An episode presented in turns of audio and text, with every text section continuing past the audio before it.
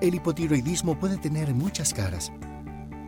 El cansancio y la falta de energía, cambios emocionales y la dificultad para concentrarte. Tu piel luce diferente y estás perdiendo cabello o aumentas de peso sin razón alguna. Podría ser hipotiroidismo, lo que hace que tu metabolismo se ponga lento y afecta el funcionamiento de tu cuerpo. Habla con tu médico hoy, pregúntale por la prueba de TSH y presenta tu mejor cara. La vida no se detiene por la diabetes. Prepárate y disfruta cada momento con Glucerna, la marca número uno recomendada por médicos y diseñada para ayudarte a manejar los picos de azúcar en la sangre. Glucerna, vive cada momento. Felizmente Saludable, un espacio de orientación y educación sobre la salud y las condiciones médicas más comunes para juntos crear un mundo de bienestar. Ahora, con ustedes la motivadora Lili García. Muy buenos días, soy Lili García, bienvenidos a Felizmente Saludable este sábado 2 de abril, dándole la bienvenida al mes de abril en nuestro programa. Eh, tenemos un programa súper interesante hoy, yo no conozco una sola familia en Puerto Rico que no tenga alguien que sea adicto al alcohol, un problema de alcoholismo, ya sea reconocido o no, vamos a hablar sobre sobre eso con una mujer de más de 21 años ya en el programa de Alcohólicos Anónimos. Vamos a hablar, hoy es el Día Mundial de la Concientización acerca del autismo. Eh, hay actividades a través de todo el mundo, así que vamos a estar hablando con una madre de un joven autista adolescente y lo que han sido sus retos a través de la, de la crianza y, la vida de su hijo. Eh, y también vamos a hablar acerca de un cáncer que tal vez no se habla muy comúnmente de él, es el cáncer oral. Eh, y también de la prevención en lo que es la salud. Eh, el tú visitar a tu, a tu médico con tiempo puede salvarte la vida. Olvídate de cáncer de en cualquier condición. Em, no sé si saben que el cáncer de la boca y la faringe es el quinto más diagnosticado en hombres en Puerto Rico y representa el 3.5 de las muertes en varones y el 1% en mujeres. Y eh, lo más importante es un cáncer que se puede prevenir si se agarra a tiempo. Eh, entiendo que tenemos con nosotros ya al doctor eh, Michael Frontera, él es odontólogo y cirujano maxilofacial. vamos a estar hablando con él acerca de este tema. Muchos de los casos de este cáncer en estos momentos ahora se está, ¿verdad? Se sabe que se está atribuyendo a la relación con el virus del papiloma humano. Eh, que sabemos que ya hay una vacuna para él y que sabemos que hay una relación eh, bien directa con el cáncer. Tenemos ya con nosotros al doctor Michael Frontera. Eh, doctor Frontera, gracias por acompañarnos hoy en Felizmente Saludable. Buenos días, gracias a ustedes por la invitación. estaba comentando acerca de las estadísticas, ¿verdad?, que me brindó sobre lo que es el cáncer en la boca y faringe, en la cavidad oral, ¿verdad?, que sería el término correcto. Y es un cáncer del cual no se habla mucho. Bueno, es un cáncer que no se habla mucho, pero es un cáncer que es bastante común, sobre todo aquí en Puerto Rico. Las causas mayormente de incidencia o las causas que predisponen al desarrollo de los cánceres en la cavidad oral, mayormente pues el consumo de alcohol y el uso del cigarrillo o el tabaco. Gracias a Dios pues ya no vemos tanto las personas mascando tabaco los demás, pero sí se, se ve bastante todavía. Y hay otra causa que recientemente en los últimos años pues ha venido a relucir, que siempre ha estado envuelta, pero la tecnología pues nos ha ayudado en esto, y es el, la involucración del el virus de el HPV. Sí, el virus del papiloma humano. El giro de papiloma humano, exactamente, se ha relacionado mayormente, pero con cáncer en la garganta o en la parte posterior de la boca. Y ahí es que viene la división. Mayormente el cigarrillo, el alcohol y lo demás incluyen todo, boca, garganta y cuestiones, pero el, el virus de papiloma humano se concentra mayormente en el área posterior de la boca, la parte de la base de la lengua y la parte de la garganta, o que es la orofaringe mayormente. Se calcula o se estima que el, el virus del papiloma humano puede ser responsable por el 70% del desarrollo de los cánceres en la orofaringe. ¡Wow! Eso es mucho. Eso es bastante, relativamente sí. Y lo que trae también es que, pues, el, el virus del papiloma humano, pues, el contagio viene siendo un virus de transmisión sexual. Seguro. Lo cual, pues, hay otras formas distintas y diferentes, adicionales a las que estamos acostumbrados a lidiar, que era, pues, el consumo mayormente, pues, directamente por la boca del alcohol y el tabaco y los productos derivados de ellos. Ok. Eh, cuando, cuando llega un paciente a su oficina, ¿cómo se puede detectar eh, eh, o qué molestia podría traer que puede ser un indicativo de que aquí puede haber un cáncer? Pues mira, esto es lo interesante de esto, que por, pues, por la experiencia y haciendo esto casi 37 años ya, mayormente las lesiones cancerosas se presentan inofensivas y sin dolor y molestia en las etapas iniciales, a menos que se infecten o se lastimen o dependiendo pues el origen de la causa. Y cuando tú ves un paciente, lo que mayormente nosotros reforzamos, y es lo que yo siempre recalco y le trato de inculcar a los pacientes, es la detención temprana y la prevención. Y esto empieza en la casa. Mayormente es tú evaluarte, hacer un autoexamen, mirarte los cachetes, la lengua, de parte de la lengua, el paladar. Yo no pretendo que las personas y los mismos médicos o los personal de salud sepamos diagnosticar, porque ni yo mismo lo sé todo exactamente, pero es saber reconocer cuando tú ves algo que no se supone que esté, principalmente por cambios en colores, si tú ves una lesión que está más oscura, que está con parchos blancos, que está irritada, que tiene cascaritas, pues tú sabes que son lesiones que posiblemente no deban estar en el área. Si tienes lesiones que están recrecidas, que sobresalen del tejido, que forman como unas pelotitas, como unas bolitas, pues tú sabes, pues mira, a lo mejor eso no debe estar ahí, déjame buscar quien lo vea, porque no necesariamente el dolor es va de acuerdo con, el tumor, con el cáncer. El dolor va de acuerdo más con inflamación y muchas cosas pueden causar dolor. Y no necesariamente el dolor es una señal y sí, si te duele, pues uno debe verificar. Pero el cáncer hay que buscar un poquito más allá y rebuscar. Y una vez entonces uno llega a la oficina, pues tanto el dentista es la primera línea también. En las limpiezas, en lo demás, una buena evaluación y reconocer si hay algo que no está donde está o no se ve bien y en ese caso entonces referirlo a la persona adecuada, en estos casos pues lo, en la parte dental, los maxilofaciales, pues para hacer en casos que haya que hacer alguna evaluación más allá o hasta un procedimiento quirúrgico, inclusive biopsia para establecer un diagnóstico. Ok, o sea que ya el segundo paso, obviamente estamos hablando de lesiones que son bastante persistentes, ¿verdad? Porque una llaguita le puede salir a cualquiera en algún momento o no necesariamente. Exactamente, por ejemplo, mira, y lo curioso de esto también es que, como te dije, los factores que pueden desarrollar los cánceres, pero también otro factor que puede influir es el uso de dentaduras, tanto dentaduras completas o las cajas como le llaman en la calle o las dentaduras parciales, los puentes removibles. Hay pacientes que la realidad es que llevan años usando el mismo tipo de puente o prótesis, la cual ya no queda bien, han perdido piezas, tienen ganchos de metal o plásticos que están con filos. Esto pueden crear lesiones de trauma o lesiones ulcerosas. que empiezan como un proceso inflamatorio y tú lo ves que lleva básicamente, pues el paciente te llega y te dice, doctor, es que esto lleva tiempo ahí, tiempo pueden ser semanas como a veces meses. Pues dependiendo del tipo, el tiempo que lleve, pues uno lo puede manejar más conservadoramente dependiendo de la apariencia, pero si yo veo que ya lleva un tiempo de dos, tres semanas y no mejora y no hay resolución de la lesión, es importante que reconozcamos los factores de riesgo y si es un trauma, pues eliminar lo que esté causando la lesión, si es la parcial, si es un borde filoso. Pero si tú ves que en dos o tres semanas no hay resolución como uno quisiera, pues entonces ya el segundo paso es establecer un diagnóstico y para establecer un diagnóstico de lesiones hay que hacer una biopsia. Ok, la biopsia sería una biopsia, ¿verdad? Como eh, eh, entonces tendría que ir a donde un cirujano. No todos los odontólogos hacen ese tipo de trabajo, ¿no? Es correcto, principalmente los cirujanos orales y maxilofaciales. dependiendo del tipo de la lesión y el tamaño que tenga, pues tú puedes hacer una biopsia incisional, que es coger un pedazo significativo para establecer un diagnóstico Muchas ocasiones, si la lesión es una lesión relativamente pequeña, que en la misma biopsia podamos remover la lesión, pues entonces se hace lo que se conoce como una biopsia excisional y ahí removemos la lesión completa con márgenes y todo. Y eso se envía al laboratorio para hacer la, los estudios de histopatología y establecer un diagnóstico. Ok. Eh, una vez se establece el diagnóstico, eh, ¿cuál es el tratamiento o esto varía? Esto varía dependiendo del tipo de lesión y el tipo de cáncer.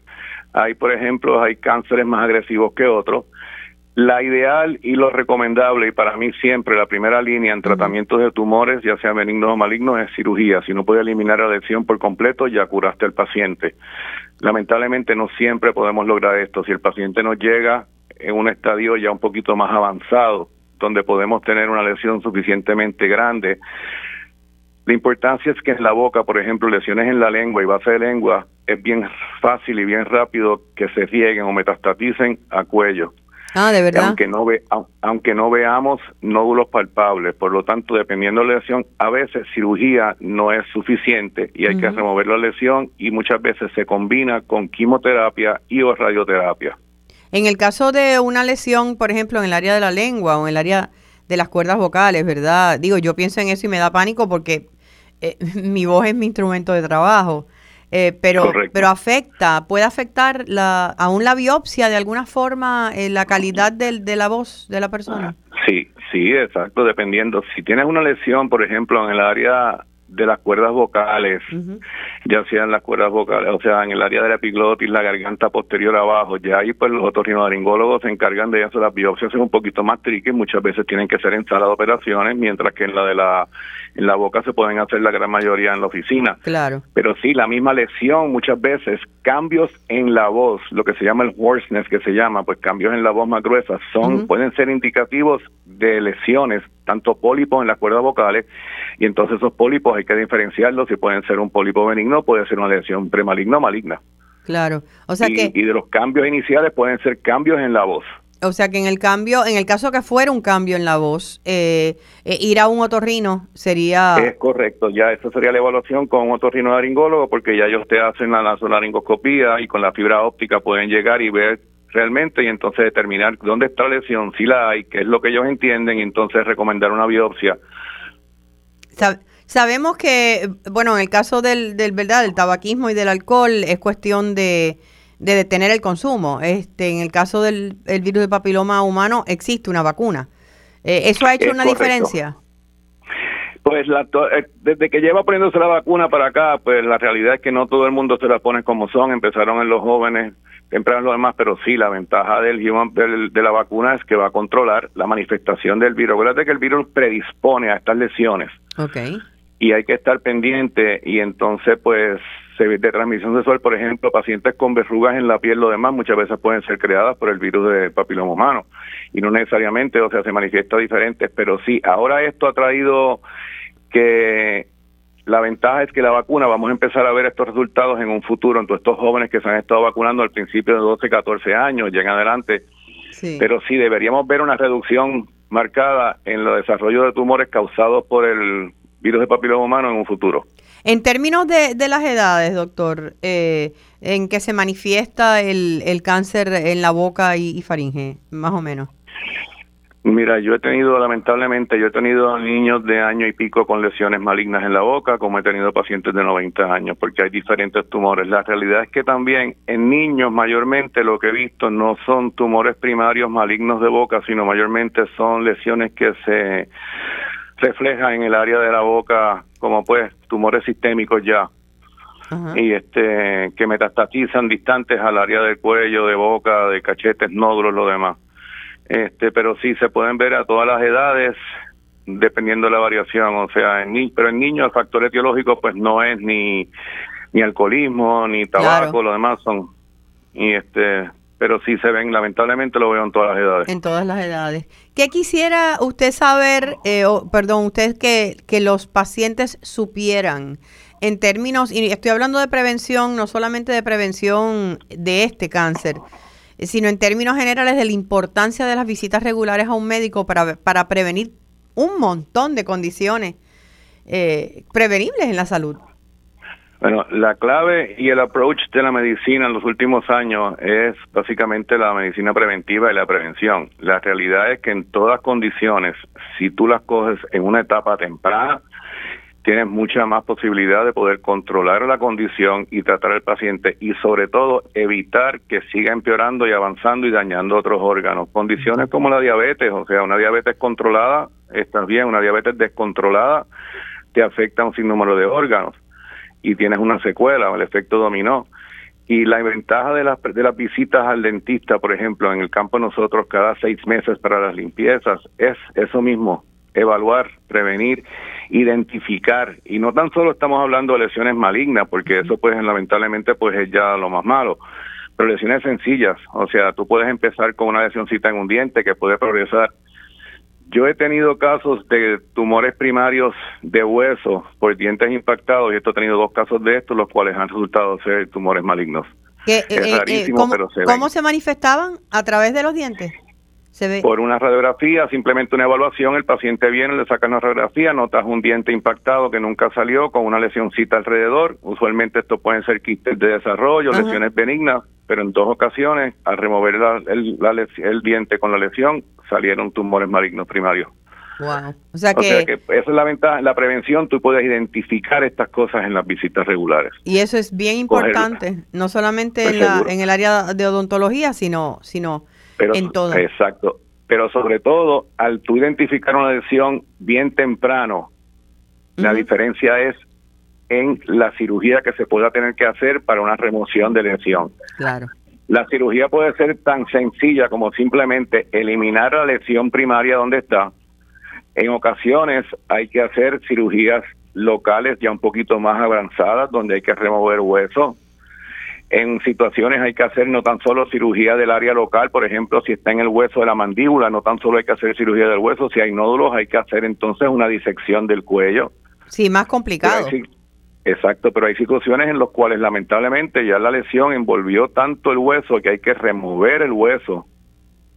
Gente, no ignore los síntomas. Tenemos que ir al médico cuando veamos cambios en cualquier parte del cuerpo. En este caso estamos hablando del área de la boca, ¿verdad? Y la faringe, pero en cualquier parte del cuerpo eh, es importante escuchar nuestro cuerpo y ver las señales la detección temprana sigue siendo la clave y la prevención es la, el clic aquí en todo esto. Ya una vez pasamos eso, ya estamos en reestructuración mayor y ya entonces pues nos complicamos un poquito más. Un poquito más. Doctor Michael Frontera, doctor, ¿dónde está su oficina? ¿Dónde podemos conseguirlo? Pues yo estoy aquí en Isabela, al lado de Walmart en Plaza Isabela, aquí a la orden. Ok, ¿y el teléfono lo sabe o le digo a la gente que lo busque? No, lo sé, el 787-609-6565 y 6585. Y así pueden bajar a Isabela y visitan las playas, lo demás, que está bonito el día por acá. Muchísimas gracias y gracias por pues toda esta información tan, tan, valiosa. Eh, gente, vamos a una pausa y regresamos en breve con más. Vamos a estar hablando con Pilar, madre de un joven adolescente autista hoy en el Día Mundial de Concientización sobre el Autismo. Regresamos en breve en Felizmente Saludable con Lili. Seguimos con más en Felizmente Saludable con la motivadora Lili García.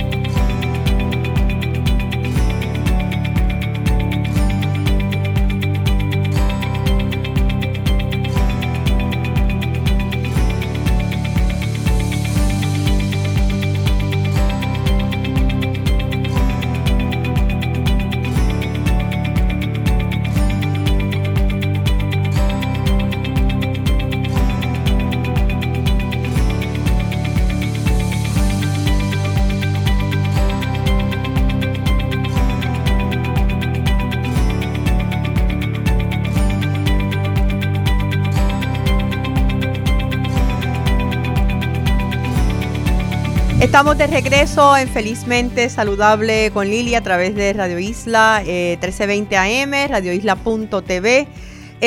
Hoy se conmemora el Día Mundial de Concientización sobre el Autismo. Aparte que el mes de abril completo se ha denominado el mes del autismo. Y, hoy celebramos a todas esas madres y padres que dan el todo por el todo, por el bienestar de sus hijos e hijas. Y, hoy tengo a una de ellas conmigo, a la mamá de Alex, adolescente de 17 años, Pilar Prietri. Pilar, gracias por estar aquí conmigo en, Felizmente Saludable. Hola, buenos días, Lili, ¿cómo estás? Pues, Me alegro mucho de estar aquí con ustedes. Pues muy bien, sé que eh, Pilar, aparte de, de amiga, de madre de un joven autista, es mi vecina. Yo he visto el desarrollo de, de Alex a través de los años. Eh, sé lo entregada que es como madre. eh, y quería que me hablaras un poquito antes de comenzar de cómo comenzó todo y cómo te enteraste que tu niño era autista. Eh, ¿Cómo está él ahora? Dentro de su etapa, ¿qué, qué, qué, qué tipo ¿verdad? eh, de autismo es el que tiene?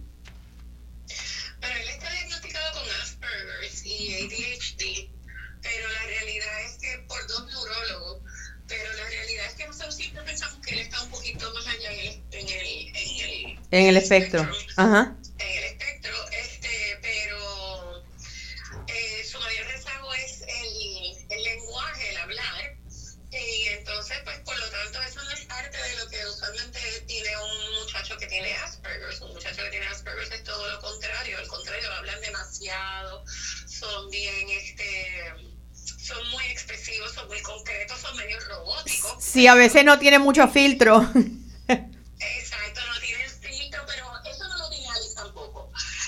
Ok. Alex cuando habla, te dice las cosas como son porque todo blanco y negro. Ahí no hay gris, no existe. No hay, no, él, en estos momentos, en términos de, ¿estás haciendo homeschooling con él o él está en, en un colegio? No estoy haciendo homeschooling con él. ¿Hace cuánto tiempo? Porque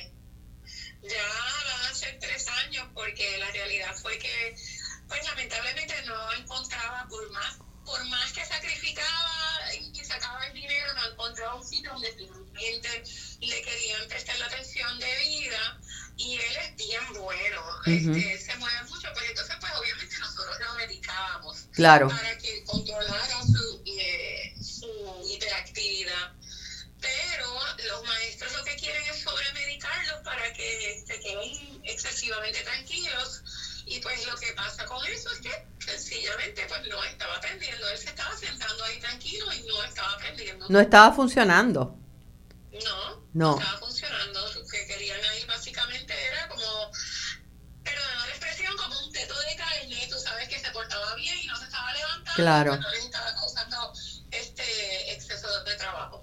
Eh, ahora mismo, eh, eh, con, digo, obviamente la hiperactividad pues eh, está siendo medicada, pero ¿en qué nivel está a nivel de su edad? ¿Está un poquito más rezagado? No, no, no, para nada, para nada. Él estuvo rezago, él estuvo varios años en escuela y él estuvo, o sea, él tiene 18, 17. 18. O sea,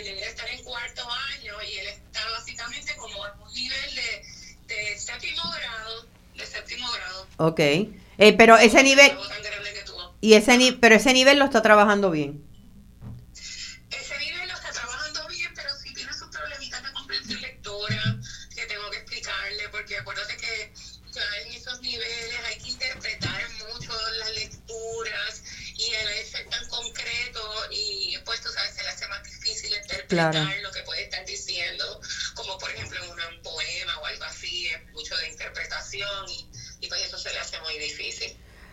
Yo, yo quisiera que vayamos a... Sí, no, no, y, y- yo sé que no te, no, no te achantas por nada. Eh, y, y quería saber cómo fue ese momento cuando, cuando nace Alex y supieron inmediatamente que allí había, ¿verdad?, un rezago de algún tipo o podía haber alguna condición. ¿Cómo fue? No, todo él estaba cumpliendo con todos sus milestones y e iba todo bien y básicamente como a los dos años, de momento pues él dejó de hablar, estaba co- este dejó de hablar y paró de comer ciertos alimentos, él comía de todo, pues ya no quería comer ciertas cosas y empezó a hacer flapping Sí, este con los brazos, aletear. sí, aletear. Y entonces, este, pues por ejemplo, pues se quedaba, ponía las cosas todas en fila recta y no le gustaba que le movieran las cosas, etcétera. Y entonces, pues a los tres años, lo, después de un neurólogo y varios médicos, pues lo diagnosticaron. Ok, y empezó terapias inmediatamente, porque siempre se habla ahora, digo, todo esto del autismo va avanzando eh, y cada vez se conoce más información, ¿verdad? Y yo me imagino que lo que había hace 18 años no es lo mismo que ahora, pero siempre se recomienda que mientras más temprano se empieza, pues más, más se puede minimizar ese rezago. Eso, eso es correcto, esa es la recomendación. Él empezó en terapias del habla, en las cuales íbamos adelantando, pero íbamos adelantando bien lentamente hasta que nos dimos cuenta que un buen día yo le dije a la doctora, y yo, porque como él venía de una, una casa bilingüe, pues yo le dije a la doctora, ¿y qué, qué podría pasar si tratamos inglés porque he estado leyendo, que se les hace más fácil y que por alguna razón inexplicable este, muchos tienden a hablar inglés este, más que otro idioma? Sí, eso lo he visto pues, muchas veces. Sí, y entonces, pues eso fue lo que ella, ella me dijo, bueno, pues vamos a ver si podemos tratar, etcétera, etcétera, pero no me dijo que le iba a tratar en ese momento. Y cuando salió me dice, muchacha, nosotros vamos a continuar con el inglés, él sabe lo que tenía era tres o cuatro añitos, me dice, él sabe tres veces más, tiene tres veces más el vocabulario que en español. ¿Y se sabe por qué, Pilar? ¿Por qué eso ocurre con tan... ¿Será la televisión? me ha podido dar una explicación, porque literalmente el inglés es mucho más fácil, pero la realidad es que nunca nadie me ha podido dar una explicación concreta que yo te pueda decir, pues mira, pasa por esto, excepto que pues, hay menos artículos, eh, se utiliza menos el femenino y el masculino, hay, hay más palabras que son más generales, pero la realidad es que yo no te puedo decir con autoridad que hay una razón que yo conozca. Y ahora, o sea, claro, y ahora mismo la, la, eh, la comunicación de ustedes es en inglés completamente en inglés. Gracias a Dios que somos una familia bilingüe, porque si no hubiésemos tenido que aprender inglés. Inglés ¿Y, la, y, ¿Y puede hablar en oraciones completas? Sí, sí, él habla en oraciones completas y, y cada vez más este, hace más preguntas y, y está más curioso, está más atento a, lo que está pasando alrededor. De hecho, desde que mi hijo mayor se fue a universidad, él se ha autodesignado a cuidarme a mí, o sea que cada vez que yo, yo que soy así gritona y de cualquier cosa me asusto, cada vez que yo digo, wow, ay, sí, y sale, are you okay? Is everything okay? Ay, qué lindo. sí. Ah, eh, ah, ah, hablando, hablando, ¿verdad? De, de, Max, de tu hijo mayor, eh, ¿cómo ha sido eso? Él tenía qué edad cuando, cuando llega todo esto a su vida, ¿no? Ya tenía que cuatro o cinco años. Cuando llega Alex, él tenía cuatro años, ocho meses. Cuando lo diagnosticaron ya tenía como seis para siete. Y Max, desde que Alex entró por esa puerta, fue, yo le digo, el perro guardián él ama a su hermano y, y ahora y después de la condición, pues como realmente nosotros no conocemos otra cosa como familia. Este y Max también eh, tiene ADHD, o sea que con Max ya yo mi experiencia con Max en las escuelas, antes de saber qué es lo que estaba pasando con él, simplemente saber que era, como mi mamá le llamaba, una bala perdida. Este, pues tú sabes, yo aprendí, pues tuve que aprender a, las malas, entre psicólogos, etcétera, etcétera, y terapia de comportamiento y terapia ocupacional con Max. O sea que yo diría que Max me preparó para Alex. Pero, y él es bien protector de su hermano, ellos son bien... Sí, ¿verdad? Sumamente, sumamente protector de su hermano, sumamente protector de, de los derechos de los demás. Y nunca me voy a olvidar que una vez, eh, nada, en un PTA meeting, la maestra no sabía que él tenía un hermano con autismo. Y porque Max siempre ha sido muy privado. Y entonces eh, cuando yo le estoy comentando diferentes cosas y me dice no en balde, yo veo que este niño tiene una profundidad que, que no le tengo, no le veo a los demás de su misma edad. Él estaba, qué sé yo, como en sexto grado, me imagino, sexto séptimo, y me dice, él explica las cosas con una, una madurez y una, una sensibilidad que no es normal de su edad. Y ya veo por qué viene. porque si él tiene un attachment bien fuerte a su hermano y desde chiquito lo cuidó y... Y, conoce pues, la condición y sabe es verdad. Conoce la condición y nosotros le hemos creado un safe place a Alex en su casa, donde pues tú sabes, él se siente bien, se siente aceptado y, y, y, la gente que no lo acepta no está, no está bienvenida en nuestra casa. ¿Dónde, ¿Dónde ves el futuro? Porque yo sé que esa es la preocupación grande que tienen los, las madres y padres, ¿verdad? Con hijos que, que el autismo es bastante severo. Eh, el futuro de, de Alex, ¿dónde ves los próximos años? Ahora ya terminarás, se graduarás de high school, ¿no? De, cuarto año, en algún momento. Como te dije, él está un poco atrasado, exacto, o sea que le falta todavía tiempo. Pero pues mira, honestamente, eh, bendito, pues Max sabe que él es quien le va a tocar a Alex. En algún momento. Este, y verdad no es algo que una madre desea pero realmente Max también sabe que aunque eso le toca, eso, esa responsabilidad le va a tocar a él, nosotros todos nos sentimos bien benditos de tener a Alex, porque Alex es un ser tan espectacularmente bueno. O sea, a él no le gusta que nadie esté molesto, él no le gusta que nadie esté de malas, él cuando siente algo, él quiere que todo el mundo esté contento y, y él nos ha enseñado una humildad ante la vida y una y una eh, nos ha enseñado a ser más humanos. O sea, es un, es un se- ser de luz que llegó a la vida de ustedes. Eh, y yo me imagino que en estos momentos, y por eso quería tal vez ir terminando con este pensamiento, eh, puede haber madres y padres que ahora mismo estén recibiendo, ¿verdad?, un diagnóstico de, de, de algún, eh, de autismo de- dentro del, de- ¿verdad? del espectro del Asperger's para sus hijos. ¿Qué tú les dirías, ya que llevas 18 años eh, criando este hermoso niño? Yo les diría, pues, o sea, yo sé que van a llorar cuando reciban el, el- el diagnóstico. Van a llorar y van a llorar mucho. Pero yo les diría que no dejen que el, que el miedo lo- los arrope. Le diría que abracen lo que están recibiendo, porque esa es la única forma en que uno puede ser feliz ah, y no y, y dejarles saber que ellos son completamente aceptados de la forma que son. Claro. Ellos son perfectos así. Sí. Y por alguna razón hay un orden divino que llegaron a la vida. Exacto, y yo pienso que son mejores personas que nosotros y que mientras más los aceptemos, mejor va a ser el mundo.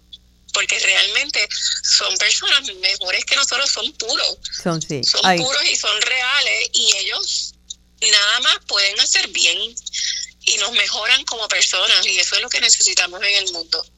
Definitivamente. Gracias Pilar, gracias por tus palabras, gracias por tu entrega y por y por ya tengo ganas de llorar. y por ser no, no, no, no, no, no, no, porque entonces me ponen a llorar a mí y nos echamos a llorar las dos y no era. Así es que hoy eh, espero que puedan conmemorar en tu hogar este Día Mundial del Autismo, eh, reconociendo, ¿verdad?, los logros que ha tenido Alex en su vida y cómo han crecido ustedes como familia. Así que muchísimas gracias. realmente es un privilegio. Claro, claro que sí. Un abrazote. Nos vemos Un ahorita. abrazote, Lili. Un Bye, beso. bye. Bye bye. Era Pilar Pietri, madre de un joven de 17 años con autismo. Eh, regresamos en breve. Luego de esta pausa vamos a estar hablando sobre lo que hace, eh, lo que identifica a una persona con adicción al alcohol versus a un bebedor social y lo que puede hacer Alcohólicos Anónimos por, por las personas con adicciones al alcohol. Ya volvemos en Felizmente Saludable con Lili. Seguimos con más en Felizmente Saludable con la motivadora Lili García. De regreso a Felizmente Saludable con Lili, para aquellos que nos están viendo a través de radioisla.tv, eh, tengo aquí frente a mí la camiseta, la t-shirt conmemorativa del Día Mundial del Autismo. Esta es la t-shirt de la Alianza de Autismo de Puerto Rico. Hermoso el diseño de Gerardo Cloquel. Eh, la pueden adquirir y contribuir al proyecto Meta de la Alianza. Este es un proyecto de empresarismo y trabajo para adolescentes y adultos con autismo y también de vida asistida para adultos con autismo que se está desarrollando en estos momentos. Así que pueden entrar a la página de alianzaautismo.com, alianzaautismo.com, pulsan camisas 2022 y pueden eh, solicitar su camiseta, ya sea es individual para ustedes o para un grupo de personas y se las hacen llegar por correo. Eh, bueno, eh, estábamos, eh, abril es el mes también de la concienciación sobre el abuso del alcohol. En Puerto Rico, digo yo no tengo que decírselo, se bebe y se bebe mucho. Y hay una línea bien fina entre lo que es un bebedor social y una persona que tiene o ha desarrollado una adicción o dependencia del alcohol. Eh, el alcoholismo ha sido algo bien presente en mi vida a través de familiares, a través de pareja. Y hoy quise conversar con una mujer que lleva más de 20 años sobria, gracias a Alcohólicos Anónimos, y todavía participa de las reuniones. ¿Por qué después de tanto tiempo? Margarita, gracias por estar con nosotros y bienvenida a Felizmente Saludable con Lili. Hola Lili, ¿cómo estás? Yo me llamo Margarita, sí, soy alcohólica. Eh, ¿Me oye bien? Sí, te escucho bien, te escucho bien. Ok, perfecto. Eh, me dijeron que hablara un poco de mi experiencia, ¿verdad? Claro, claro. Lo que quería, para empezar, no eres puertorriqueña, porque por el acentico lo noto. El acento venezolano todavía lo tengo, pero... pero llevas muchos años en Puerto Rico. Tengo más de 20 años en Puerto Rico y eh, antes en, en, Nueva York por 10 años, este, pero sigo yendo mucho a Venezuela a visitar a mi familia. Qué bueno, qué bueno. ¿Dónde, Margarita, cómo tú te diste cuenta, eh, no sé si escuchaste lo que estaba hablando de lo que es un bebedor social versus eh, alguien que tiene problemas de adicción al alcohol? ¿Cómo tú te diste cuenta que el alcohol era un problema en tu vida? Mira, yo me di cuenta de eso, parece mentira, después de 10 años que yo estaba bebiendo, porque yo empecé muy joven, 18 años diría yo que realmente empecé a beber cuando yo estaba en la universidad. Y entonces yo lo veía como algo que era muy divertido, muy gracioso, tú sabes. Yo pasaba de ser una mujer tímida a una mujer toda, a, tú sabes, abierta, social a la gente, y el, y el alcohol era lo que me ayudaba a mí. O sea, que te cambiaba a la personalidad hasta cierto punto. Totalmente, sí. Y entonces se me iba la timidez, yo era así como el, el vamos a decir, el punto focal de, de la gente del grupo. Yo, yo tocaba guitarra, yo estaba con mis amigos, mis relaciones, y claro, tomaba, empezaba a beber y a beber, pero yo sí notaba que yo bebía más que los demás, ¿ok? Este, y, lo, pero así todo yo me veía ah, como una bebedora, tú sabes que es muy divertido, que yo, aunque yo beba más que los demás, es muy divertido, tú sabes. Eh, nunca me di cuenta que ya yo estaba en esos momentos ya alcohólica, ¿ok? Porque yo realmente no había estudiado nunca realmente el alcoholismo, no sabía que eso era una adicción en la cual uno no podía parar no sabía que eso estaba basado, por ejemplo, en una ansiedad muy fuerte que uno sentía. Eh, ya para aquellos años yo diría que yo no sentía esa ansiedad. Yo pensé que yo podía controlar el alcohol y decía, hoy no tomo, a lo mejor me pasaba dos y tres días. Yo estaba muy joven todavía. Seguro. Y yo no podía ya controlarlo. Y ya cuando yo llego como a los 10 años de alcoholismo, yo tendría como 28 años, que ya había dejado la universidad, ya yo estaba trabajando, etcétera. Es cuando yo empiezo a ver que no solamente no puedo parar, sino que ya tengo esa ansiedad muy fuerte. Yo digo que en esos momentos fue que yo pasé la línea, vamos a decir, de la mujer que toma a nivel social eh, por diversión a la persona que ya este, está cambiando su carácter y su personalidad. Yo empecé a ser una mujer sumamente irresponsable. Okay yo llegaba tarde al trabajo. Yo daba cuanta excusa había, pero las excusas más imbéciles que alguien puede dar, ¿no? como que se me, inundó, se me inundó el cuarto hoy y tuve que llamar al plomero. Yo mentía, tú sabes. Eh, empecé la crítica a mi familia. Yo criticaba a mi familia por todo, a todo el mundo que me rodeaba, a la gente que trabajaba pues, este, conmigo yo buscaba siempre algo como para criticar a los demás porque yo me creía que yo era la perfecta, la que sabía hacer todo, los demás eran unos desastres, ¿no? Y entonces este así fue aumentando y yo terminé, vamos a decir, los últimos años de alcoholismo activo eh, de aquella mujer social a la persona que ya yo bebía en mi casa sola eh, yo no tenía marido ni hijos, entonces eso me daba a mí la libertad para beber todo lo que yo quería. Seguro. Cuando yo estaba en casa de mis padres y mi familia, yo escondía el alcohol. Por ejemplo, yo usaba mucho la excusa de que el cumpleaños de cualquiera de mis hermanos, vamos a celebrarlo, lo celebramos en casa de mis padres, y yo entonces pues, compraba botellas para ellos y una botella para mí, ¿no? Mira, te voy a pedir, Margarita, vamos a hacer una pausa eh, y regresamos contigo, no te me vayas, porque quiero, quiero, se habla mucho en Alcohólicos Anónimos de tocar fondo. ¿Cuándo fue ese momento donde tú te diste cuenta que, que, que tenías que cambiar tu vida? Regresamos en breve con Margarita, participante de Alcohólicos Anónimos desde hace más de 20 años. Seguimos con más en Felizmente Saludable con la motivadora Lili García. De regreso a Felizmente Saludable y estamos hablando de la adicción al alcohol. Estamos con Margarita, participante de Alcohólicos Anónimos por más de 20 años. el alcohólico se identifica como que es alcohólico, pero está en sobriedad, ¿verdad? Eh, y muchas personas no entienden este término, piensan, ah, pero si tú dejaste de beber, tú no eres alcohólica, pero sigues siendo alcohólica, ¿no? Eso sentí, sí. Eso es divertido porque la gente piensa que, ah, no, ya no eres alcohólica porque ya estás en, sobriedad. No, eh, la, el alcoholismo eh, es una enfermedad eh, crónica, ¿sabes?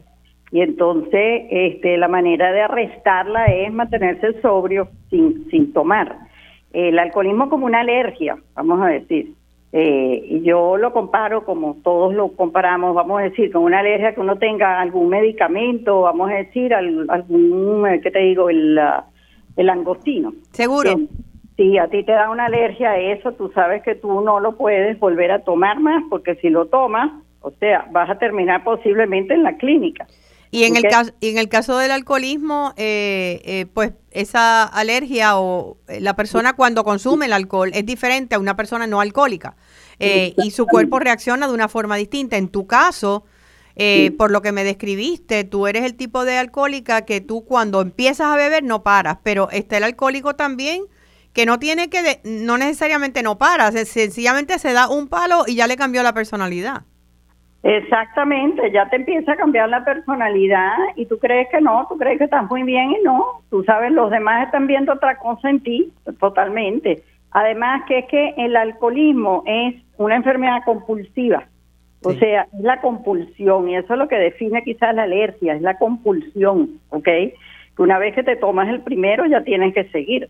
Y entonces esa compulsión está todo el tiempo. También el alcoholismo tiene otra característica que es la, eh, eh, con los años, eso cada día está peor, o sea que es progresión, no solamente es compulsión, sino la progresión del alcoholismo. Y otra cosa y otra característica que tiene el alcoholismo, porque eso ha sido también mi experiencia, por supuesto, es la negación. Tú sabes, tú al principio tú niegas que tú eres alcohólica y te puedes pasar años diciendo, no, yo no soy alcohólica, yo tomo mucho, pero yo lo puedo controlar. Yo lo puedo controlar. No lo puedes controlar. Y entonces por eso se define como una alergia, porque es compulsiva, porque es progresiva, este y por supuesto lo niegas y entonces una vez que te tomas el primer trago no puedes parar. No puedes parar y en el caso tuyo también mencionabas que tú mentías para faltar al trabajo, pero está el alcohólico que es mega responsable, que no falta nunca al trabajo y empieza a beber tan pronto llega el viernes hasta el domingo. Sí, hay algunos que son así, que es lo que uno llama en inglés los binge alcoholics. Binge alcoholics, sí. Que son las personas que quizás se pueden mantener durante la semana, pero llegan al final de la semana y ya, mira, eso es, no paran y entonces vuelven otra vez. ¿Cómo controlan eso? Yo no sé, porque sinceramente yo nunca pude controlar eso. Yo bebía los fines de semana y los lunes decía yo no vuelvo a tomar más, esto me cayó fatal, no puedo. Bueno, tal vez tal vez el saber que si pierdes el trabajo, ahí se pierde el dinero, ¿verdad? Y en cualquier adicción siempre el dinero pues es parte de porque estás gastando un montón en lo que en lo que estás bebiendo y en invitar a otros. Muchos alcohólicos para no quedarse solo cuando se va todo el mundo del lugar, pues invitan a todo el mundo. Yo sigo pagando. Eh, no sé si te has visto en esa en esa situación. Yo sí, yo le imagínate, yo salía con la gente y yo terminaba pagando muchos sitios en restaurantes en todos lados, yo era la propia generosa. Pero, por ejemplo, el lunes yo llegaba, como te digo, al trabajo y decía, yo no voy a tomar más esta semana, pero yo no duraba más de dos días, porque entonces ya los dos días, el miércoles, ¿qué pasa? El lunes estaba enratonada, como decimos los venezolanos, que la resaca era horrible yo no quería tomar más. El martes ya me empezaba a entrar, tú sabes, el mosquito por dentro. Y el miércoles ya cuando yo salía del trabajo a las 4, se supone que yo salía a las 5, pero yo inventaba cualquier cosa, no tengo que salir a las 4.